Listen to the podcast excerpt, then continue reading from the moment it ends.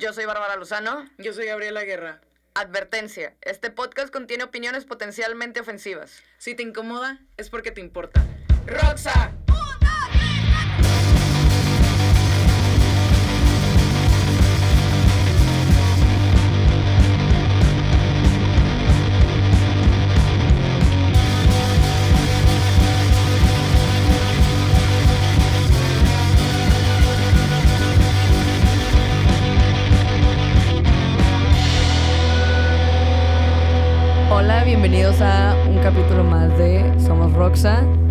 Otra semana más tocando temas controversiales, opinando de cosas que no nos preguntamos.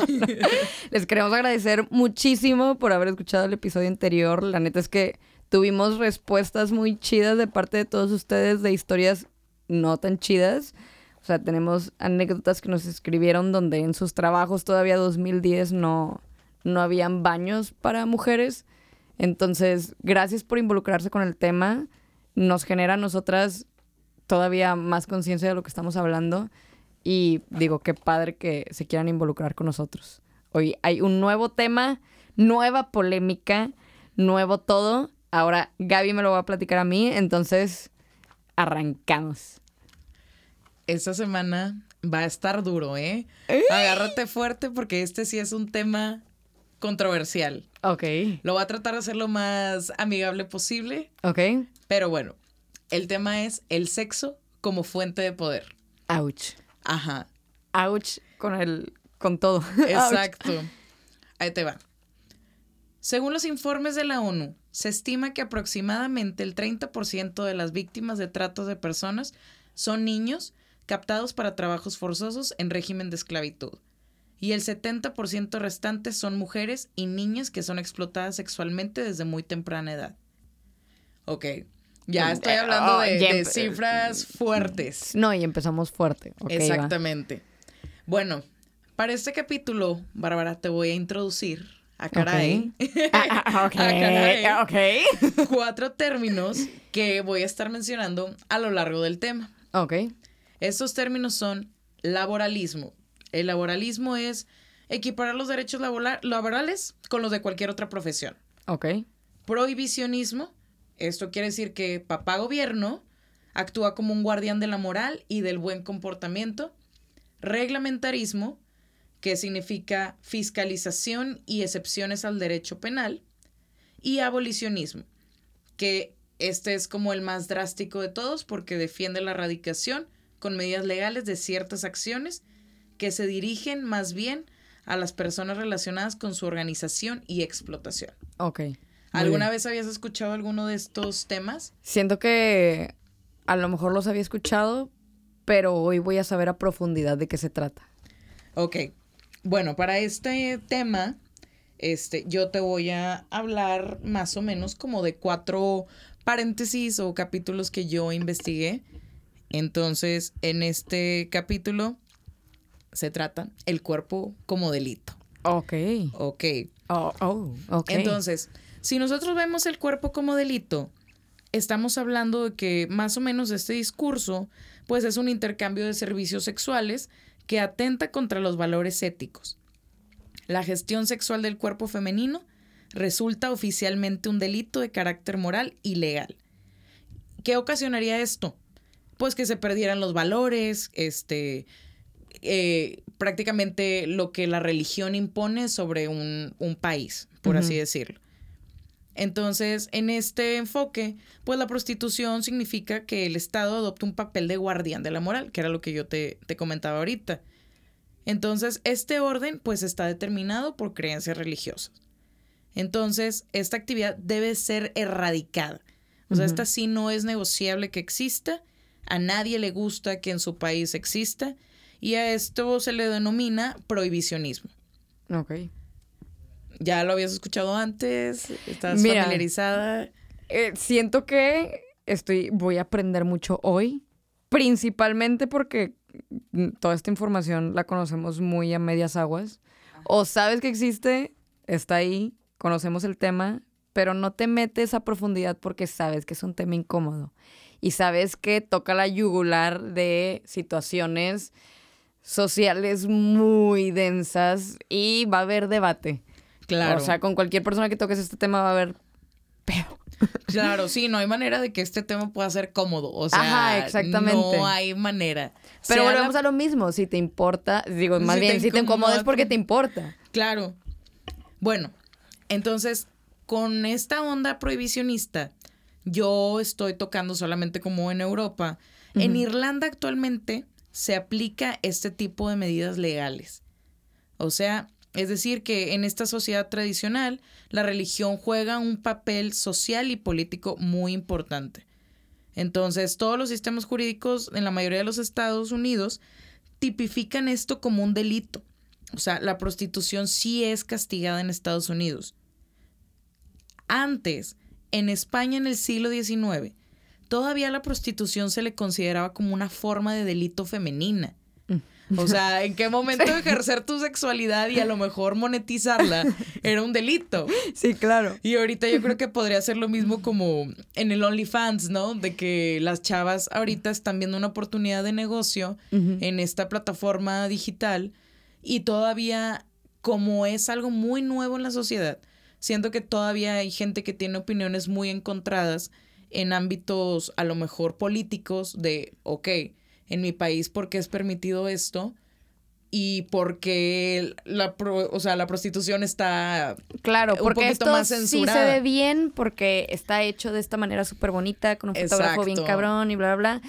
Y acá está mal visto. Exacto, o sea, es como glamorizar un poquito, pero a final de cuentas seguimos monetizando el cuerpo. Sí, claro. Entonces, bajo qué posturas a veces es delito y bajo qué posturas no es delito. Exactamente. O sea, eso es así como que actualmente en lo que, Digo, lo también que sucede. hasta entran las actrices porno. Claro, sí, o sí, sea, sí. A ver, porque esto está mal visto si es el mismo medio por el OnlyFans. O sea, Exacto. no el mismo medio refiriéndome a que es por internet, en plataformas, en bla, bla, bla. Es exactamente lo mismo, solo diferente. Exactamente. Entonces, hablando desde la, la prohibición, pues estamos hablando de que aquí queda tipificado como delito contra la moral porque es incorrecto. Entonces las prostitutas serían ejecutoras de una agresión. O sea, tú, prostituta, estás ejerciendo un delito porque tienes libertad sobre tu cuerpo de monetizarlo. Ok, entonces yo dividí aquí eh, en estudios que leí este, sobre estas posturas respecto al control sexual de las mujeres y cómo se divide. Eso es lo, lo que vi y se me hizo todavía más cañón, porque la mujer para la sociedad está dividida como en dos clases. Está la esposa madre, o sea, eso entra en una categoría, y está la prostituta. Entonces, en la esposa madre estamos hablando de que es una mujer que tiene todas las virtudes construidas socialmente para que siempre seas la imagen virginal. Sí, claro. O sea, todo se divide en virgen o zorra. No hay, no hay Exactamente. punto medio. O eres virgen o eres zorra. Exactamente. Entonces, lo que yo investigué, pues es que generalmente a la esposa y madre se le considera como un ser asexual, una persona doméstica, dependiente, buena, fiel, discreta, casta. O sea, todas esas características, digo, yo creo que por algo cuando pensamos en ama de casa, se nos viene mucho la imagen de la mujer de los años 50, Sí, claro. como en Mad Men. Hasta el estereotipo marcado, yo creo, se llama Ajá, frente. claro, de que la mujer que se tomaba cuatro horas para arreglarse el cabello, andar bien vestida. Dormía con churros. Aja. O sea, casi imagínate y se dormir con levantaban churros, casi casi. Ajá. Y te hacían la cena en el horno, ¿no? Sí, y claro. las tres comidas preparadas en Deja tú. tres tiempos. Random, no sé por qué voy a decir esto, pero ¿nunca te pasó que, no sé, ibas de vacaciones con tu novio o algo y te levantabas antes para arreglarte? Porque te tienes que levantar bonita por lo que... Por esto mismo, ¿sabes? Exacto, o sea, sí, sí, estás sí. diciendo y te levantabas antes y como que te arreglas bonita para dormirte y que cuando él se despierte de que, ah, Claro, yo claro. aquí estoy de bella siempre. Ajá, y, y sabes que, o sea, hasta el, el natural look del maquillaje es puro pedo. O sea, Claro. te tienes que poner plastos de maquillaje Sí, para claro. seguirte viendo natural. De que, ¿qué, güey? De que esto ni al caso, pero Ajá. fun fact. Y ahora en, la- en la otra categoría, como la mujer prostituta, ahí sí, sí son términos que hasta me duele decirlos porque sí, se me sí los considero como denigrantes. Sí, claro. Pero bueno, o sea, ya sabemos que generalmente esta profesión se denigra. Entonces, a la prostituta siempre se le considera como hipersexual, salvaje, independiente, mala, indecente, promiscua, viciosa, descarada, impura. Entonces, te das cuenta cómo son imágenes totalmente... Un contraste blanco-negro. Ajá. Entonces, aquí, por ejemplo, la figura de la prostituta, o sea, la mala mujer, por así decirlo, aparece contra la de la buena mujer, que es la virtuosa, la fiel, la abnegada. Y a este efecto, yo lo, yo lo leí y me pareció bastante importante mencionarlo y se llama efecto embodiment. Ok.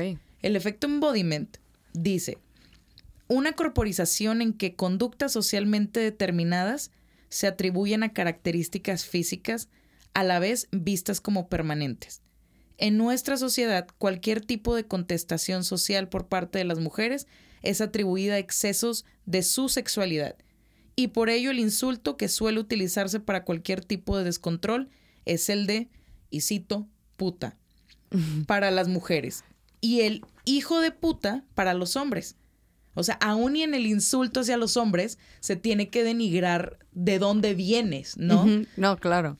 Deja tú, lo peor es que mm, siento que es peor y ese insulto es peor cuando viene de mujeres a mujeres. Claro, sí. Que es algo que necesitamos dejar de hacer todas. Claro, y, y, no porque una mujer ejerza su sexualidad libremente significa que es una mala mujer. Claro. O que perdió todas las virtudes solamente por ejercerla. Y automáticamente yo creo que en cualquier chisme mañanero de mujeres, siempre va a haber alguien que automáticamente lance el esa morra es una zorra por insulto nada más por denigrarla. Exactamente. está muy fuerte eso. Y a mí, por ejemplo, me pareció importante, o sea, lo del efecto embodiment, porque me puse a pensar bastante en, por ejemplo, cómo a veces consideramos un cuerpo vulgar.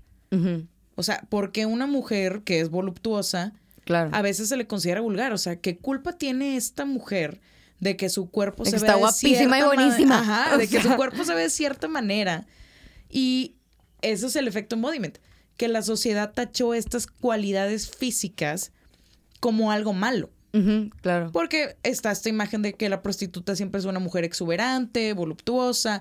Entonces, cualquier mujer, aunque no ejerza la profesión, se le va a considerar como vulgar. Sí, claro aunque sea un cuerpo. O sea, ¿por qué la sociedad hace eso? ¿Por qué nos castiga de esa manera? Entonces eso a mí se me hizo como que muy interesante y yo creo que hasta cierto punto nos hemos llegado a topar comentarios en redes sociales o en cosas así, este, periódicos, revistas, donde muchas veces critican a mujeres por verse de cierta manera. Sí. O eso no se te ve bien porque te ves muy vulgar. Oye, ¿por qué me tengo que ver vulgar solamente por querer usar un vestido que a lo mejor destaca mis proporciones, ¿no? O sea, yo no considero que eso sea en ningún momento malo. Pero la sociedad ha dictado como que eso es algo que está mal y también siento que va muy ligado a, y como por debajo con la onda de si te vistes de cierta manera te estás buscando el acoso. Sí, claro. ¿Por qué? Pues porque viene con todo este peso de, del efecto embodiment, de lo que carga un cuerpo femenino sobre una prenda que viste. Entonces, se me hizo súper importante mencionar eso. Y ahora sí, entrando en otro paréntesis, el cuerpo como negocio. Ok.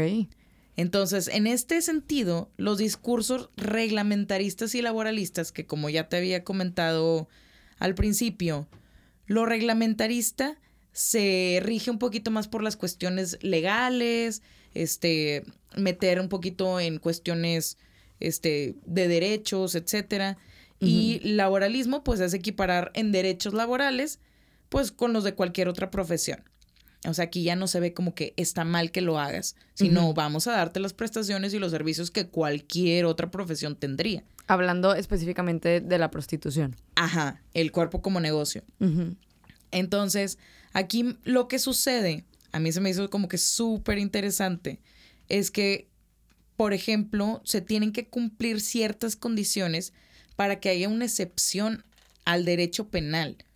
Entonces, todas las exoservidoras en estos sistemas pues suelen imponer controles sociales, policiales y sanitarios obligatorios.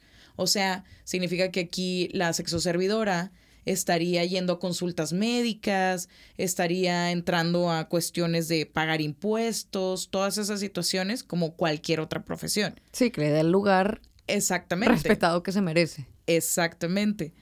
Entonces, por ejemplo, aquí lo que puede pasar es que se puedan instaurar controles periódicos y obligatorios por parte de su médico. Porque también, o sea, ponte a pensar, imagínate que en, en los países donde todavía la prostitución no es legal, te, o sea, solamente ponte a pensar en la cantidad de, a lo mejor, enfermedades de transmisión sexual que pudieran llegar a suceder porque no está regulado el chequeo tanto de, del cliente como el que ofrece el servicio. Sí, claro. Entonces siento que ahí entran también temas como de, de onda de... De salud. Ajá, que es de que, oye, pues también como gobierno tienes que darte cuenta de dónde... Deja tú de que, a ver, si sabes que es algo que está pasando en tu país, que, que esto es un negocio al que, no sé, X tantas personas están yendo, o sea, como porque no le das la atención Ajá, exacto. que se merece. Entonces, bueno, pues aquí pagarían impuestos especiales por ejercer esta actividad y pues también supondría fiscalizar los beneficios que generan las actividades económicas en la industria y el comercio del sexo. O sea, aquí ya no lo estamos viendo como un tabú. Aquí ya estamos hablando de que es un oficio. eh, bíblicamente hasta se le conoce como que el oficio más antiguo, ¿no? Ujú. O sea, Entonces, quitándote la moral súper pecaminosa que todos tenemos en la mente que te hace juzgar esto. Ajá. Entonces, ahorita, por ejemplo, en los únicos países donde eh, investigué en Europa, solo Bélgica, Austria y Grecia tienen sistemas legales con este tipo de reglamentaciones. O sea, este tipo de reglamentaciones también sirven pues para controlar un poquito el- la onda de la, de la migración ilegal. Porque muchas veces el migrante ilegal o la migrante ilegal, a la falta de oportunidades, termina comercializando su cuerpo. Porque pues, la necesidad es cabrona. O sea, tienes que comer No, y- claro. y, si es lo único que puedes hacer para sobrevivir, pues lo van a hacer. Entonces, por eso estos países todavía tienen un poquito más de restricciones en cuestión de implementarlo como un oficio o como una profesión. Entonces, el, en la onda laboralista, pues entra el que sea igual que otra profesión. Ok. O sea, que sea formalizada, con protección social y jurídica. Entonces, ahí queda como una actividad laboral. Aquí ya nadie se le juzga. Ese- esa- hasta prácticamente podría ser lo mismo que un médico, o sea, gozaría de exactamente lo mismo. Que debería de serlo. Ajá, exactamente. Y ahorita, o sea, tristemente en Europa solamente dos países son los únicos que tienen este tipo de políticas, que son Alemania y Holanda. Ok.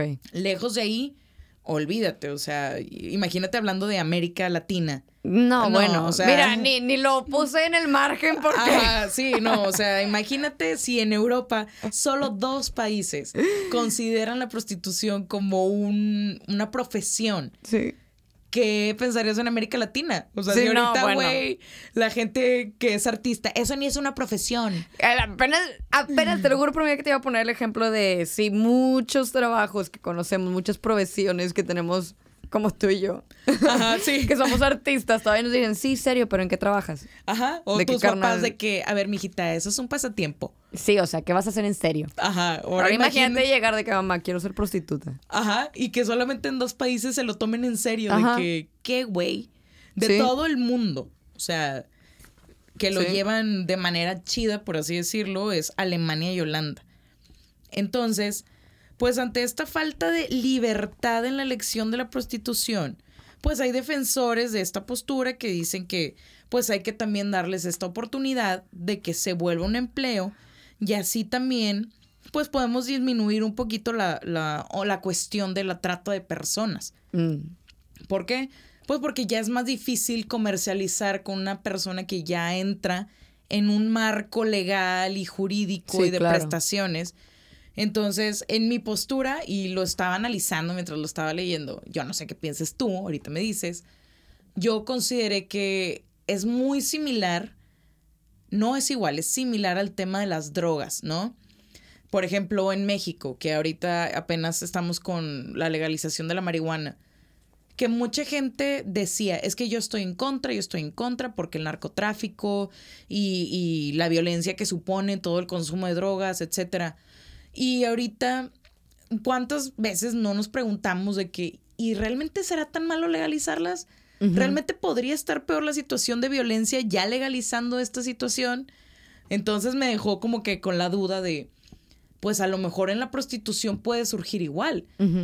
¿Quién quita y a lo mejor legalizándola disminuimos la trata de personas en México? Porque en México, digo, yo no sé si tú sabías, pero Tlaxcala es un paraíso este sexual. Ok. La mayor parte de la trata de personas está en los estados de Guerrero, Tlaxcala y en Oaxaca. Ok. Y la mayoría de las personas que entran a México y que llevan a cabo esa profesión son personas del Salvador, de Guatemala. Y volvemos al tema de qué onda, porque en Europa controlan un poquito la migración a través de estas políticas. Y como en México no existe, pues se viene toda la raza a buscar una oportunidad de vida y terminan en... Es lo que te iba a decir, qué feo, o sea, no sé, me dio, me dio algo pensar que, que vas a otro país buscando una mejor oportunidad de vida y terminas en un círculo vicioso de trata de blancas, ¿sacas? Que es diferente a tú haber tomado el control de la situación y decir, yo quiero ejercer esta profesión a... No tuve más opción que terminé en un círculo vicioso de trata de blancas del que ya no puedo salir. Sí, exacto. O sea, digo, incluso ahí, ahorita como quiera, lo ponemos en un post. Me aventé todo un manual que está a la disposición de cualquier persona en internet, que es cómo este, se maneja a las personas que sufrieron la trata de personas en México. O sea, hay todo un manual a disposición de las personas en internet y habla de que desde el aspecto psicológico, estadísticas, de dónde viene la gente, qué sucede con la gente, qué edades está el rango de personas que terminan en esa onda. Está muy fuerte. La neta no, está No, creo que sea lectura ligera, ¿verdad? Ajá, no, no, no. Me la he hecho en un dominguito con un café, no, no. Ni de chiste. O sea, yo la neta terminé muy agüitada cuando lo estaba leyendo, pero pues lo hice con fines de de, entender más. Ajá, de entender y de investigar y completar un poquito más el tema.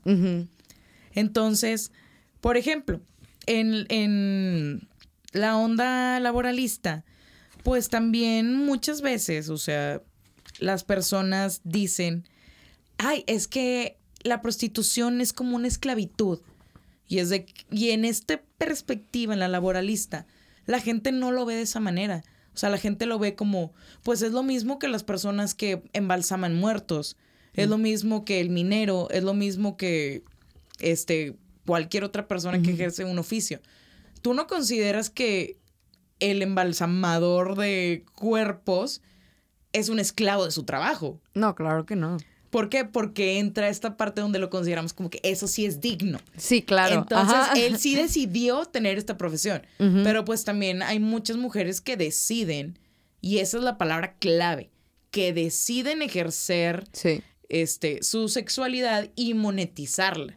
Hay una entrevista muy chida, también voy a subirla a Instagram para que todo el mundo la pueda ver, pero es de una chava famosa en el mundo de la pornografía y, la entrevista es ella defendiéndose y hablando de esto justo que estás diciendo, el por favor dejen de juzgarme, yo decidí esta profesión y no porque la decidí, soy una víctima de la profesión. O sea, yo decidí ponerme en esta posición, yo cobro lo que yo quiero cobrar y yo tengo un manager que me ayuda en todo y no, mi manager no me está poniendo en una situación de esclavitud. O sea, tenemos un acuerdo legal como cualquier otro artista con su manager. Está muy interesante, se las voy a subir también para que la puedan ver. Y, y te digo, o sea, se me hace chido porque si hemos escuchado de casos de personas que dicen, pues es que a mí sí me gusta me gusta enseñar mi cuerpo. Claro. Y me gusta que me paguen, o sea, ¿a quién no le gusta que le paguen, verdad? Pero claro. ahora imagínate que te pagan por algo que disfrutas. Sí. Y siento que muchas veces estamos como el feminismo un poquito peleado con esa parte de, es que no decidieron. Sí, hay una gran cantidad y un gran porcentaje que no deciden, pero también no podemos minimizar el porcentaje que dice, pues yo sí quiero hacerlo, yo sí le entro, güey. O sea, a ti que te valga, ¿no? O sea, yo es lo que quiero hacer con mi cuerpo.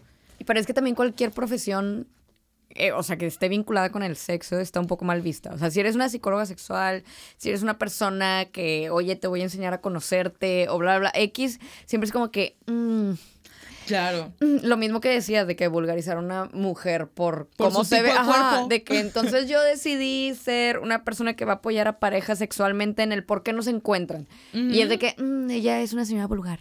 O es una persona vulgar porque se dedica a eso. Sí, sí, sí. Y bueno, por ejemplo, a lo que voy con este otro punto es que la valoración social de la mujer pues sigue siendo a través de su sexualidad. O sea, por Sí. eso es tan importante el si llegas virgen al matrimonio o no. Claro. Que también, ¿quién te lo impuso ese término, no? El término virginal ni siquiera es tan Ay, amiga. importante en otras religiones. Sí, ay. Ajá, Mira. sí, o sea, ese es otro capítulo, Sí. ¿verdad? Y yo creo que ese se llevaría de que 10 capítulos y no acabaríamos. Sí, claro, temporada completa. Sí, no, y neta no acabaríamos de construir. Pero entonces, así es como, el, desgraciadamente, la sociedad sigue viendo a las mujeres. O sea, si eres una mujer que ejerce su sexualidad, pierdes valor. No lo digo yo, lo dice la sociedad. Y esa es la parte que tenemos que trabajar como mujeres, ¿no? De reforzar nuestra seguridad de decir, yo hago esto porque yo quiero. Y yo no tengo por qué responsabilizarme de cómo tú pienses. Como yo tampoco como mujer me tengo que responsabilizar de tus conductas si quiero andar con una minifalda. Sí, claro. O sea, Claro, todo- vamos a ponerle el enfoque al que debe tener el enfoque. Ajá. Entonces, por eso se me hizo súper importante tocar este tema. Porque abre así como paréntesis muy cañones de cosas que suceden actualmente. Y a veces no nos cuestionamos de el origen o la raíz o Sí, de claro. qué onda, de que, porque acosan. Claro. Pues sí, porque socialmente nos hemos educado a pensar que el cuerpo que se ve sexualizado, pues es el Es cuerpo que la- permite ese tipo de conductas. Claro. Y no es cierto de que... pues, de que no va por ahí, yo no te pedí esto.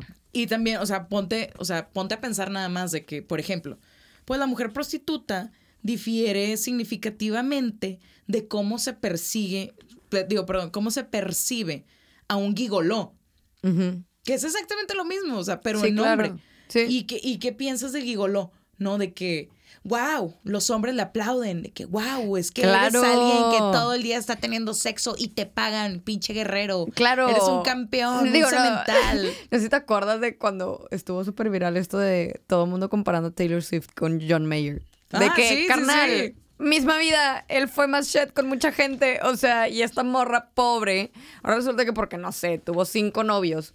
Ajá. O sea, es la whore más whore de la industria. Sí, ya ella es como la desgraciada, ¿no? Claro, y tampoco no es por decir de que no, el mugrero es él. No, a ver, todos chido, cada quien sus cubas. O sea, Ajá, sí. ¿Y ¿Qué tiene que ver? Que si que ella quiere tener 10 novios Claro, que o los 10 tenga. exnovios, pues a mí qué. O sea, a a mí- mí no me perjudica. Sí, y eso es un tema de hay que dejarnos de meter con la vida de los demás. O sea, Ajá, por también. amor a Dios.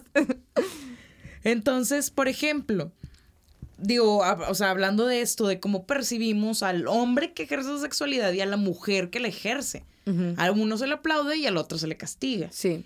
Y eso a mí personalmente, digo, se me hace, pues, de la fregada. O sea, está de la chingada evaluar a las personas por la cantidad de parejas sexuales que han tenido o lo que ejercen Claro, con su como cuerpo. porque voy a perder valor si, no sé, si tengo una, una persona más en mi lista que tú. Ajá. Está muy, ay, no sé, humillante. Y ahí, por ejemplo, o sea, también hay un estigma porque el cliente, o sea, el, en este caso hombre, pues en la comunidad se le va a aplaudir. Y de hecho, o sea, en estadísticas, los, las personas que más acuden con sexoservidoras son personas en cargos políticos, son personas en cargos policiales y son personas que están en dependencias como este ayuntamientos, etcétera. Harsh. O sea, que carnal, ouch. Y también ponte a pensar por qué. Pues porque tampoco los servicios son tan accesibles. ¿Me explico? O sea, Sí, claro. claro. que también el servicio va a variar en un rango de precios que a lo mejor nos pueden pagar y otros no. Pero en sí, solamente las personas que cuentan con el poder adquisitivo pues pueden contratar estos servicios. Y ponte a pensar de que imagínate, si estas personas que se encargan de velar por nuestra seguridad acuden a estos lugares y muchas veces vulneran a las mujeres que ofrecen el servicio, pues cómo van a velar por nuestros intereses. Sí, claro. O nuestra seguridad, o sea. Sí, claro. Tu doble moral me impresiona, señor Ajá, político. Exacto. o sea, y luego ahí andan diciendo cosas como, ay, pues si abusan de una mujer o, o si una mujer es víctima de violencia, la vamos a mandar a dependencias eclesiásticas para que atiendan el caso. Digo que esto acaba de Ah, suceder en el debate. Mira. Y es como, uh, ok, tipo, no entiendo qué tiene que ver que tú como político vayas y hagas y luego me mandes a mí con el padrecito, oye, fíjate que me pasó esto. sí. Y el padrecito, "Mm, pues ni modo, pues te va a castigar Dios. O de que Más nada a aparte mí. de que porque siguen vinculando política con religión. Pero bueno, ya. Otro tema también. Sí, sí, Maldita sí. sea. Otro tema totalmente. Entonces, pues bueno, la prostitución homosexual masculina es lo más cercano, culturalmente hablando, a la femenina. O sea, se les percibe de la misma manera denigrante, hombre-hombre, que mujer-hombre. Ok. O sea, está cañón de que Sí. como también la comunidad LGBT ha cargado con un poquito de los prejuicios que cargamos las mujeres. Claro. O de la segregación o la violencia. Va Claro. muy ligado el, o sea, esta onda de cómo se percibe la sexualidad y cómo nos Porque, tratan. porque aparte, digo, obviamente, desde el hecho de que alguien se acerca a algo femenino es mal visto, obviamente cualquier cosa cerca de esa área va a ser tóxica para el que la percibe como tóxico, ¿sabes? Ajá, sí. O sea, de que si yo soy una persona que me estoy dedica- dedicando a la prostitución y soy homosexual, pues obviamente va a ser tóxico porque está cerca de la feminidad, que es algo prohibido, asqueroso Ajá. en este planeta. Exactamente, o sea, Sí. todo, va, todo va bien de la mano. Sí. A veces no nos preguntamos el porqué de las cosas, pero si, si, Si el hilo y Sí. el hilo y no vas a llegar a la raíz, o sea, todavía está más profundo esta onda. Sí, claro. Y, o sea, volviendo al tema, en Holanda y, y Alemania, que eran los que habíamos dicho que son como en políticas laboralistas, en Holanda, exclusivamente en Holanda, se estima que entre 25 mil y 30 mil personas que se dedican a la prostitución, el 50% son migrantes. Oh. O sea, estás hablando que son cifras alarmantes, ¿no? Porque pues si alguien viene a buscar una mejor calidad de vida y esto es lo único que le puede dar una mejor calidad de vida, Sí, claro. Pues también como país estás fallando, ¿no? Sí. En políticas de, de recibir a, a migrantes. Sí. Y la mayoría de estas personas que, que terminan en la prostitución provienen del sudeste asiático, de Europa del Este, África y América Latina. O sea, todo el continente, todos los continentes excepto Europa. Sí. Si te pones a pensar, Europa del Este siempre ha sido muy marginado, pero estás hablando de que de todo el mundo van a Ah, buscar sí. una mejor oportunidad de vida a Holanda. Y si tu cuerpo es lo único que te puede permitir vivir bien, pues te vas a ir al lugar donde te lo proporcionen, ¿no? Y es que ¿quién no quiere una mejor vida en Holanda? Claro, ¿no? Pero, sí. o sea- yo, yo ya quiero una mejor vida en Holanda. Pero qué, qué duro, qué duro fact acabas de, de lanzar. Ajá. Y del 60%, o sea, de ese 50% todavía hay un 60%, ¿no? Ok. Ese total son 9 mil mujeres. Wow. O sea, estás hablando de que son más de la mitad de las prostitutas en Holanda son mujeres. Ok. Entonces, digo, eh, en, en Holanda, por ejemplo, sí hay sanciones para quienes lo hacen de manera ilegal. Porque pues tampoco te puedes brincar la barda y decir, oye, ¿sabes qué? Yo vengo aquí a hacer Ingesu. mis, reglas, porque pues también es una manera de mantener un control, ¿no? Y, Un y- orden. ajá, exacto. y yo creo que dentro de todas las profesiones pues sí debe de haber un orden, ¿no? Claro. Nada más para que todos nos respetemos y hagamos las cosas bien. Exactamente. Y por ejemplo, o sea, este, para los locales como para las personas extranjeras, la uni- o sea, no, en la Unión Europea sería imposible obtener autorización para trabajar en la prostitución si tú llegas ilegal. ¿Qué? No sé por qué yo en mi mente tendría que sería algo un poco fácil. No, no, no. Al contrario, si tú llegas a Europa de manera ilegal, hablando específicamente de Holanda y Alemania, y tú quieres ejercer el sexo servicio, Ajá.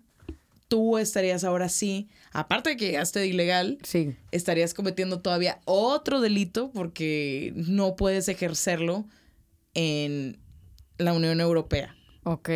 Wow, no sé por qué por porcentajes dije, "Eh, esto Sí. suena accesible, pero no, al contrario. Ok, interesante. Sí, Me estoy está, reeducando. Está, está cañón.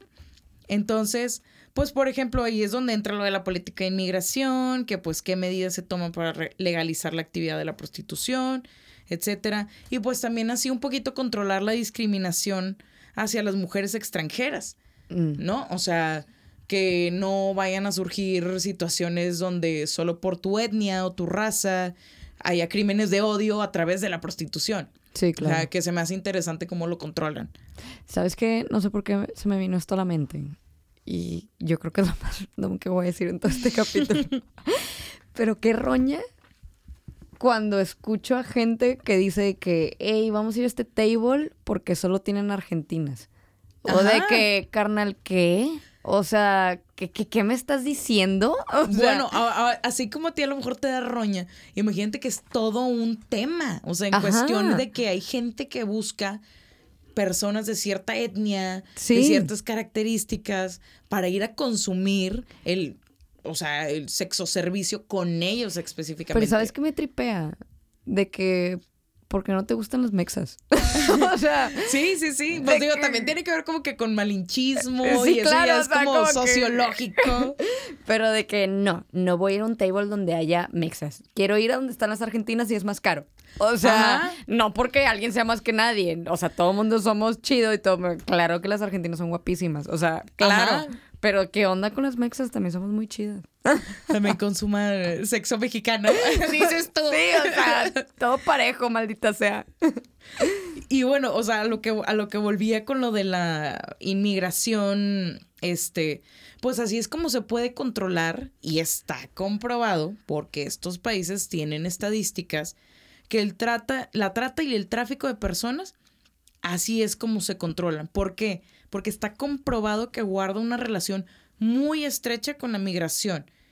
Entonces, hay veces que hay tráfico ilícito de inmigrantes, este, cuando se cruzan fronteras para llegar a un destino y se quedan varados, por ejemplo, hablando de los guatemaltecas, ¿no? Que quieren llegar a Estados Unidos y se quedan varadas en el camino en México. Terminan en este paraíso extraño que es Tlaxcala, que digo, es, es impresionante y de hecho ahorita te voy a comentar algo todavía más cabrón respecto a Tlaxcala y yo creo que muchas veces a veces la gente ni se acuerda que existe Tlaxcala, pero existe y pasan muchas cosas muy malas ahí, entonces A lo mejor por eso lo olvidamos. yo creo que sí, digo, aparte también De que negación. fact, es el único este estado que no fue colonizado por españoles. Ah. Entonces, a lo mejor ahí también siguen teniendo estas políticas de usos y costumbres que todavía conservan como que los pueblos indígenas y a lo mejor, pues, por eso se vuelve este paraíso raro, ¿no? Sí, claro.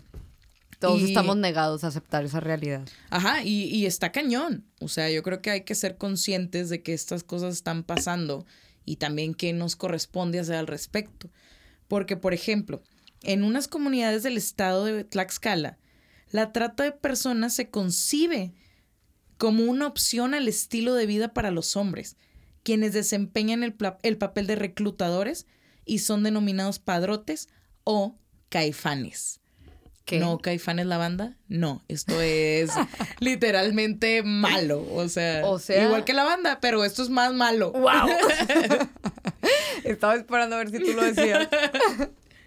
Entonces, imagínate vivir en Tlaxcala y que una manera de vida sea reclutar mujeres para la trata de personas. Sí, que, mijito, ¿qué quieres ser de grande?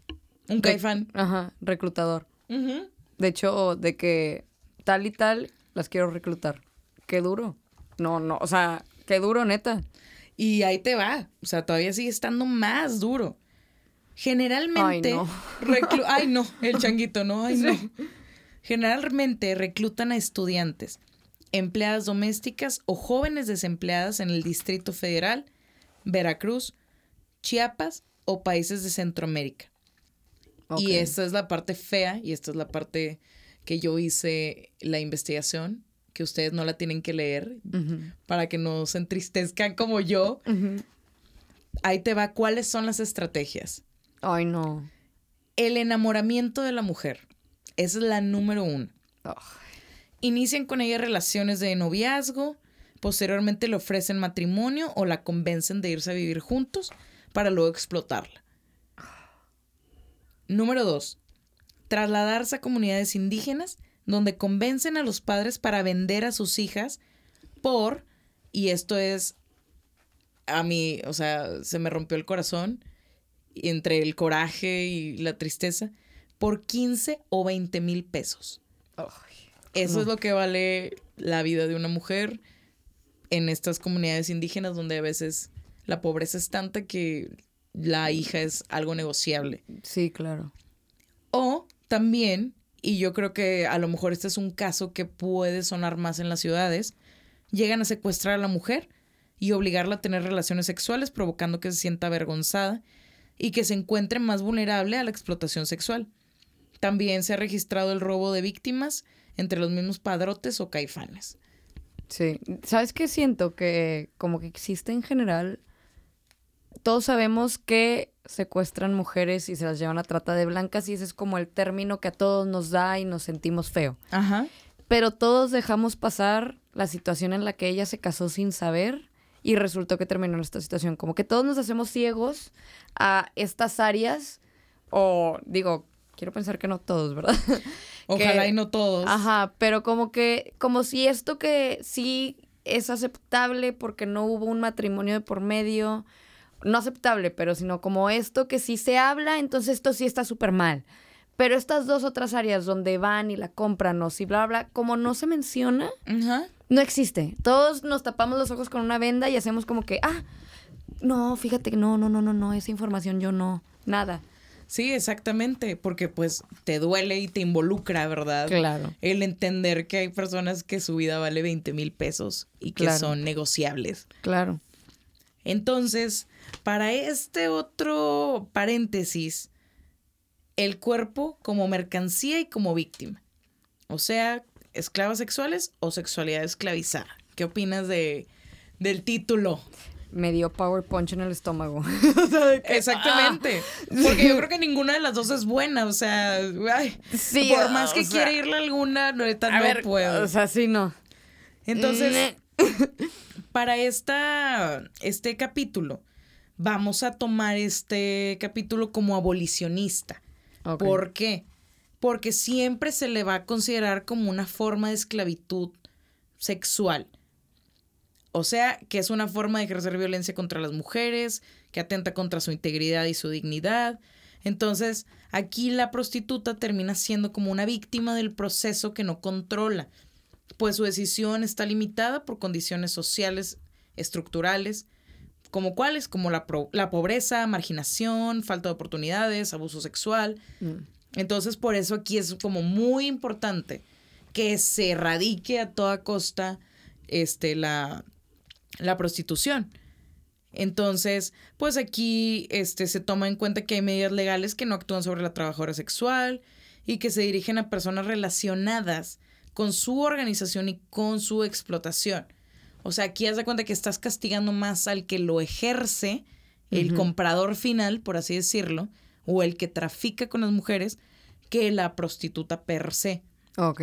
O sea, eso también se me hace así como que muy interesante. No, pues. Entonces aquí pues se penaliza el tráfico, el proxenetismo, este, los consumidores del sexo servicio y pues aquí aplican medidas que ayudan a la rehabilitación de las víctimas del tráfico y de la prostitución. Ok. O sea, digo, no sé qué piensas tú de, de ese punto o en cuál a lo mejor entrarías tú. Es que, O sea, de los que llevamos mencionados, ¿tú en cuál entrarías? es que no sé, creo que Un poquito, ¿no? De todos. creo que un balance entre todos por buscar justicia. O sea, si no se va a poder que, que ellas tengan justicia, o sea, bueno, un sexo servidor tenga justicia, pues parejo, carnal, para todos. Ajá. O sea, a ver, no nada más de que ellas. Ajá. Va con todos, pero ok, va a ser justo para todo mundo, vamos a buscar la manera de regularlo para que todo mundo tenga justicia pareja. Exacto. Y bueno, lo que te había dicho anteriormente, de que, pues, ¿qué onda, no? Con las feministas que a veces tomamos un poquito esta postura de decir, es que la mujer nunca tuvo elección. Y terminó ahí porque alguien la agarró, es esclavizada. Y aquí se me hizo importante algo que comentó una antropóloga que se llama Josephine Butler, y dice que los orígenes del movimiento abolicionista contra la reglamentación de la prostitución es porque es considerada como un instrumento que sirve de justificación para la doble moral social, al naturalizar las diferencias de género en torno a comportamientos sexuales. Así, dicha naturalización permitirá al hombre la satisfacción de una necesidad biológica y por otro lado va a culpar a la mujer prostituta de un comportamiento vicioso. La prostitución constituye en todos los casos y circunstancias una enérgica modalidad de explotación sexual de las personas prostituidas, especialmente las mujeres y menores, y es una de las formas más arraigadas en las que se manifiesta y ejerce la violencia de género. En resumen, la prostitución se considera una faceta más de las manifestaciones de violencia contra la mujer. Así es como lo percibe Josephine Butler, una feminista. Este, yo creo que también muchas feministas podemos entrar un poquito en esta postura o agarrarnos de hay unas que no decidieron. Sí, claro. Por lo tanto, esas que no decidieron, yo me consideraría totalmente abolicionista. Sí, claro. Claro, erradiquen. O sea, ¿por qué terminaron ahí estas mujeres que no lo decidieron? Sí, claro. O sea, no sé, no sé cómo. No, es que no creo que hay punto medio. O sea, si va a haber esta posición, como lo que dices, si va a haber esta posición de, todas estas personas que no eligieron. Y es bastante duro escuchar, obviamente, todos los números que nos dices. Obviamente te vas por el lado de carnal, no, no, no, no, no. Que ni exista. O sea, no, no hay un balance. O sea, no, no, no. No quiero ni, ni perjudicar a las que sí lo decidieron, pero por las que no lo decidieron, que, que por favor esto se detenga. O sea Sí, exacto. Alguien que abogue, ¿no? Por Ajá, claro. Entonces a mí también se me hace como importante que haya alguien que tenga esta postura. O sea, yo no puedo decir de que, ay, yo estoy en contra de lo que dijo esta mujer, Josephine Butler, porque a final de cuentas, pues alguien tiene que abogar por las que no decidieron. Exactamente.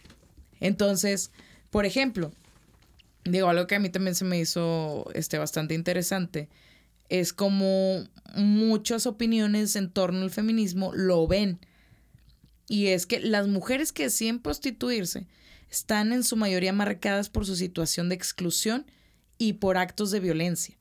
La prostituta no puede ser penalizada, pues ella es la víctima de un proceso que no controla. O sea, mm. ella no es a la que deberías de castigar, sino que al que se debería de castigar es al consumidor, al que trafica, etc. Ok. O sea, esto es bajo la política abolicionista. Ok me deja medio como en contradicciones en mi mente, un poco. Ajá. Y según los planteamientos abolicionistas, la, la prostitución es siempre forzada. Las mujeres que escogen ejercer la prostitución no responden a una decisión libre sobre su propio cuerpo.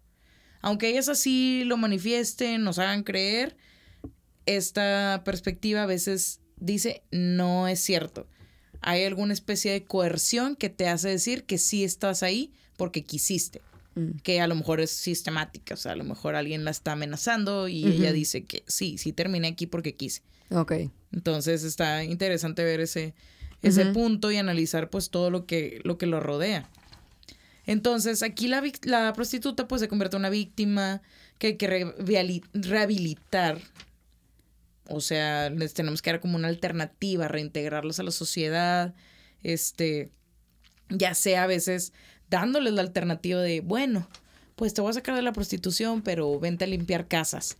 Darles como esta dignificación de un trabajo. Sí, claro, porque la prostitución no se considera trabajo. Ajá, exactamente que ahí es como donde vuelve a chocar con las otras políticas. Sí, que, Ajá, eh. y es lo que está interesante. O sea, si tú pudieras hacer un diagrama de estos de, de pastelito, ¿en qué porcentaje a lo mejor pondrías cada cosa? De que qué tanto me considero que estoy en pro de ciertas este, políticas o qué tanto me considero que no lo estoy. Siento que estaría interesante ver hacia dónde se dirige como nuestro pensamiento, Sí. porque está cañón. Y es que no Tomar creo que a una lo postura. Claro, lo que te iba a decir, no creo que nadie tome una postura por completo. Si tomas una postura por completo, vaya, te respeto. Porque, Ajá. o sea, creo que nuestra mente se divide muy cañón, como dices, pastelito, en todas. Y por ejemplo, aquí en esta onda, o sea, en la política abolicionista, los únicos países de Europa que tienen esta postura de no, no la aceptamos, aquí la mujer es víctima de, de la situación, son Portugal, Francia, España y Suecia. Suecia es el único país que aplica las medidas abolicionistas que penalizan a los clientes o demandantes de la prostitución. O sea, si ahí ven a alguien en la calle levantando alguna chava en alguna esquina, ahí sí el que se friega es el que levantó a la chava. Ahí ya ponle tú que no hay medidas tan drásticas que, que la perjudiquen, pero ahí el que se friega es el que demanda el servicio. Ok. Ok. Entonces, Ok. ajá, desde que, ok, no se me hace nada mal. Ok. O sea, tiene sentido. eh, Es una contradicción en muchos otros aspectos de mi mente, pero ok. Ok. Entonces, ahora, ya resumiendo un poquito de por qué le quise poner al tema el sexo como poder, es porque para mí respondí a dos preguntas que yo me hice en mi cabeza y fue, el sexo como poder. El poder, ¿quién lo tiene? El que lo ejerce y utiliza su sexualidad para monetizarlo o el que controla a través del sexo. Boom.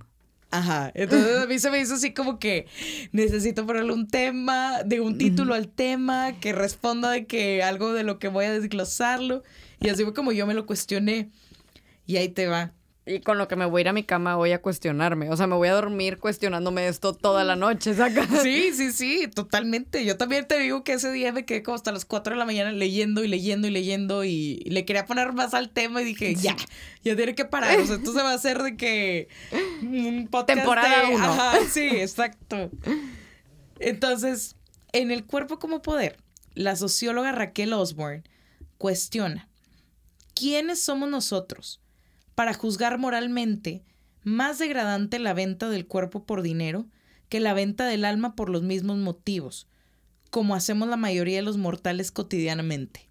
Boom. O sea, acá mi comadre se fumó la piedra filosofal y ella dijo, Guau. ok, porque En el espíritu y en el alma se Ajá, nos de fue. que te prostituyes de otras maneras. Ajá, claro. ¿Por qué te pesa tanto que sea con el cuerpo y por qué no te pesa ir a levantarte a tu jale que no te gusta y estar dar 12 horas de tu vida. Ajá. Entonces se me hizo chido, fue que, ok, mi comadre, digo, socióloga, con una voz fuerte, estudiada, fue, a ver, también el prostituto o prostituta es la que jala en algo que no le gusta. Este, esta, o sea, esto que acabas de citar se me hace el argumento perfecto para tirarlo en una borrachera donde se esté cuestionando esto. De que ya, ya no quieres debatir. Ajá, sí. Ok, ya, ya me cansé de debatir contigo. ¿Te gusta tu trabajo? Ah, ¿No te gusta? Entonces tú también te prostituyes. Sí, de hecho hay un artículo del New York Times que salió hace un chorro que, que habla de que todo el amor es prostituto. Ah, O sí, sea, creo que sí me lo pasaste. Está muy interesante, está chido. Luego ahí también lo ponemos en los, en los show notes Sí. para que lo lean.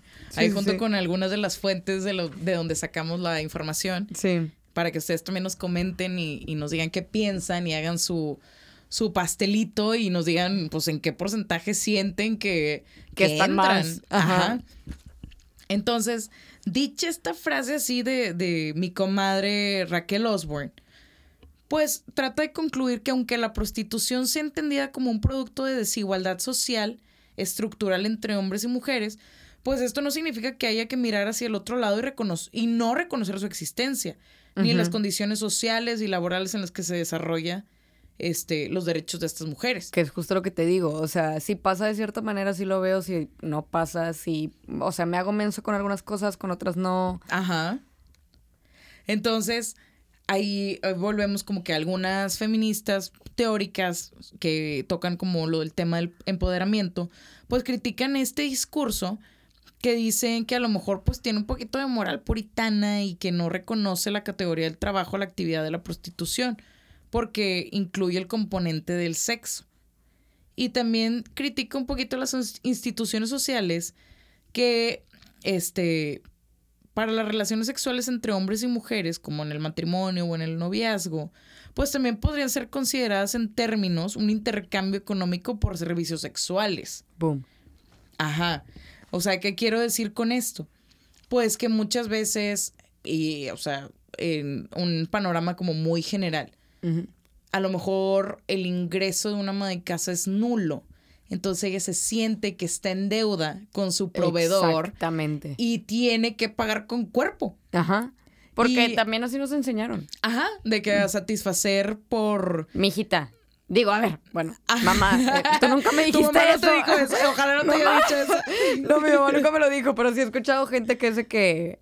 Al hombre hay que tenerlo feliz. Ajá, y esta frasecita de...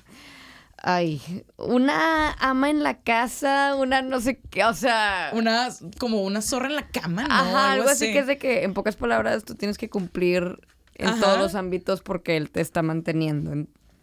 Ajá, entonces a mí también se me hizo muy cabrón de que incluso a lo mejor en nuestras relaciones, o sea, no en tuya y mía con nuestras parejas, sino en las relaciones sociales hombre y mujer, todavía la mujer sigue sintiéndose o si se pone a analizar y se fuma la piedra filosofal y dice, oye, sí es cierto. Como mi novio me sacó a cenar a un restaurante súper chingón y me sentí en deuda caro, me sentí en deuda.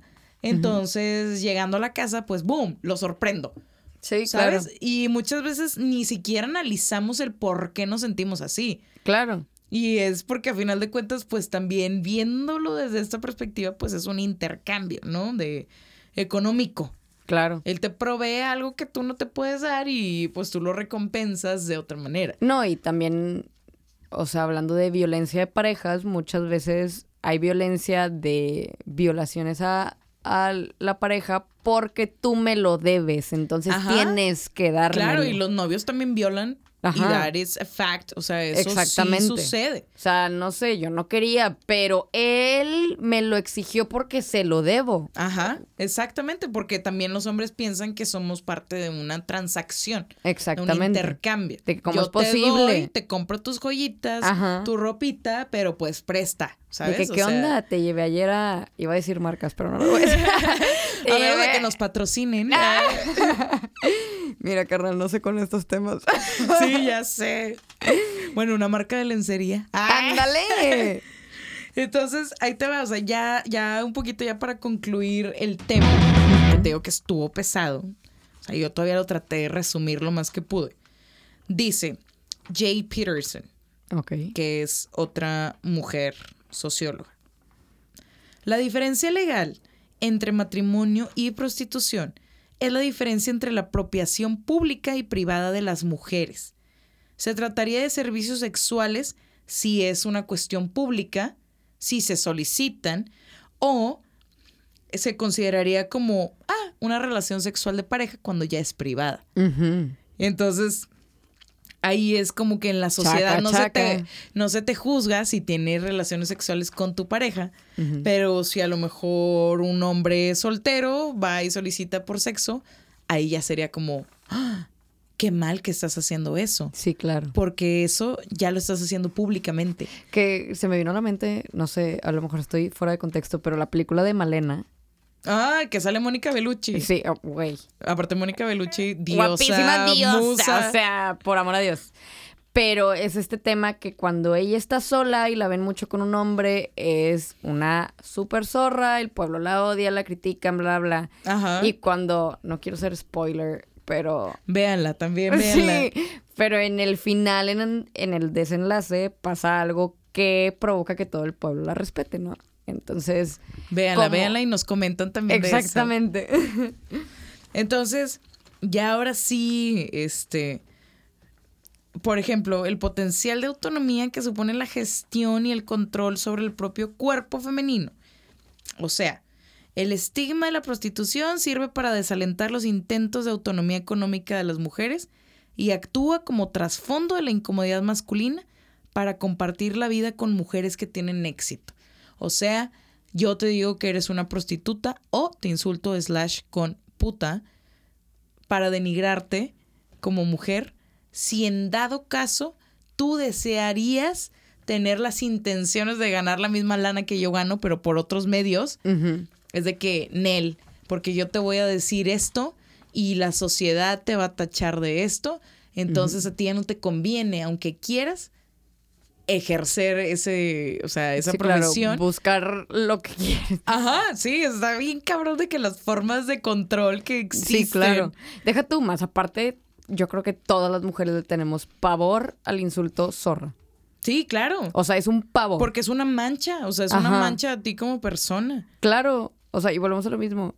Nah, carnal, me voy a empezar a enojar. Ya, ya me voy a callar, entonces, ya para concluir el tema, en mi criterio, y ahí te va, y aquí sí voy fuerte y claro y conciso. Venga. Ya analizando todas estas cosas que leí, que me informé, en mi criterio, la prostitución es consecuencia de la subordinación social económica de las mujeres y tendería a perpetuar el sistema normativo en el sentido de que la prostitución no genera un nuevo marco para la sexualidad, sino que reproduce y magnifica el existente.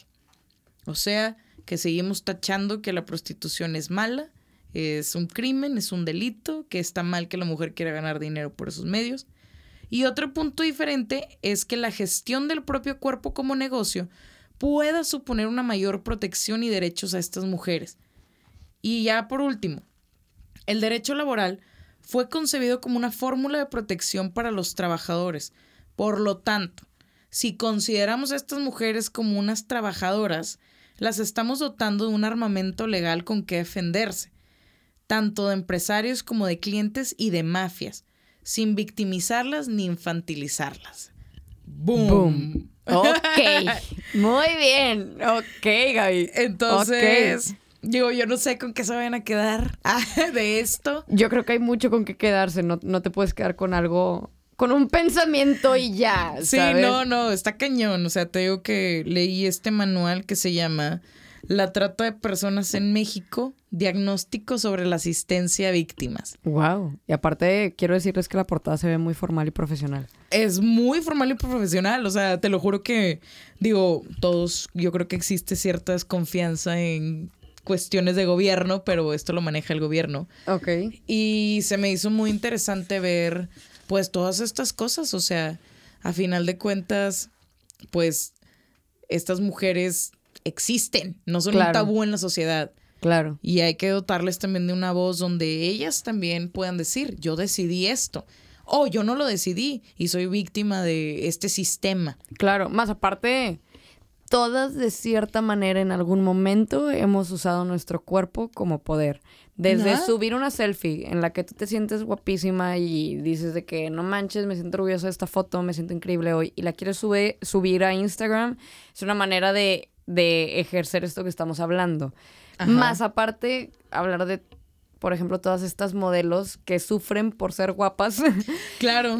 O sea, y las consecuencias son que son menospreciadas como mujeres, son menos inteligentes según la sociedad, no tienen nada más que ofrecer más que cuerpo, cuando las mujeres somos muchísimas cosas más que eso, ¿sacas? Exactamente. Y también, o sea, hay, hay mujeres muy fregonas que han sabido utilizar este su cuerpo como una manera de, de, un- de percibir un ingreso. Claro. Y al contrario, o sea, yo creo que si algo le- yo, Gabriela, les podría este aplaudir a esas mujeres es algo que yo no haría por pena. Exactamente, O que yo no tengo el valor. ajá, exacto, de que yo no podría Sí. tener un OnlyFans. No. Y no por cuestiones de que. Respect, de neta. que, ay, pues claro que no me vendría nada mal tener una lana extra, ¿verdad? No, pues claro, todos queríamos, querríamos eso, ¿no? Pero lo que voy es de que realmente lo haría. O sea, ¿bajo qué circunstancias ya lo consideraría sumamente necesario Claro. entrar a esta onda de, del OnlyFans, por Y es decir que- algo actual? Es que, ¿sabes que Yo creo que en mí existe todo este tema de la duda en ti misma. Sacas de, de todo esto impuesto por la sociedad, de cómo te debes de ver para ser Ajá. chida en OnlyFans, que cuando me pones y me planteas este tema, lo único que puedo pensar es, no, íngale, y si se me ve esto, o si Sí. bla, bla, bla, o sea, es más la pena de, ay, no, ¿qué van a decir? Porque aquí tengo un lunar, que bla, bla, bla, Ajá. más que el tema de... De, De la mi- sexualización, ¿no? Exactamente, o sea, la inseguridad de, de exponerte y ponerte en una posición tan vulnerable. Que de hecho leí algo bien interesante respecto a, a cómo difundir contenido por plataformas digitales y tocaba un poquito la onda, no sé si has escuchado este término que se llama huella digital. No. La huella digital está, lo leí un poquito enfocado al OnlyFans y hablaba sobre que a veces pensamos que los salarios del OnlyFans son extremadamente elevados. Sí, sí son, o sea, más que el salario promedio en México, claro que lo es, pero también a costa de qué. Mm. ¿Cuánto tiempo le dedican estas mujeres a subir su contenido, a producir, editar, contratar que el fotógrafo o un set o comprar lencería o la fregada? Sí, no, claro, más aparte cómo me debo ver, si Ajá. me, no sé, si me spray tan, o si X, todo esto Exacto. alrededor de... Entonces, la huella digital habla de cómo este tu contenido se queda pues impreso, o sea, como una huella en internet y que muchas veces se va a difundir ese contenido sin tú monetizarlo. O sea, es como este, no sé, eh, el porno que es gratis. Que muchas veces mujeres de que, ok, digo, ya lo están viendo, pero pues el ingreso de esas mujeres, ¿dónde quedó? Sí, claro. Porque se filtró y se subió y, y qué pasa ahí. Y a veces así sucede en, en OnlyFans. Que más aparte todo esto de, del porno, el año pasado ya ves que estuvo este boom de Pornhub y todo lo que había alrededor de Pornhub, de que había muchos videos de violación. Haciendo eso a un lado, se sabe que la mujer en esa industria gana muchísimo menos. Ajá, y exacto. como ganas menos y no sé, te piden que hagas cosas que tú no quieres hacer, todas estas chavas se ven obligadas a acceder porque buscan a alguien que sí vaya a acceder a hacerlo. Entonces te tachan a ti de la actriz problemática para hacer películas y no pasa nada, conseguimos a alguien que sí lo vaya a ofrecer a X precio. Y terminas siendo obligada, entonces, digo, perdón, olvidada y te terminas viendo obligada a acceder a cosas que no quieres dentro de la industria del porno. Ajá. Y te termina, no, no sé, terminan siendo profesiones donde volvemos a lo mismo, violencia a la mujer. Sí, exactamente. O sea, todo va bien ligado. Sí. O sea, eso es lo que entre más investigo, más me doy cuenta que, híjole, o sea, es un hilo que estiras y estiras y estiras y estiras. Y no se acaba. Y no sabes hasta en qué punto empezó toda esta onda eh, de la violencia, de segregación, de, sí. de este, minimizar a la mujer.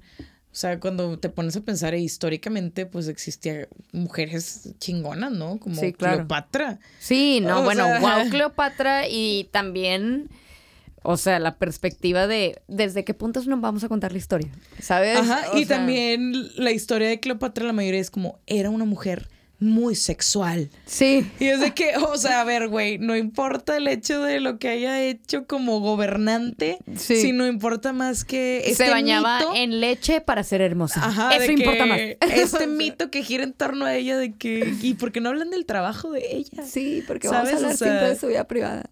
Sí, no, fatal, ¿verdad? Pero Sí. bueno, este es un tema que traté de cortarlo lo más que pude y abreviarlo y hacerlo simple. Pero nunca va a ser simple. No, desgraciadamente no va a ser simple y no es simple tampoco para las mujeres que lo viven. No, claro que no. No, no, no.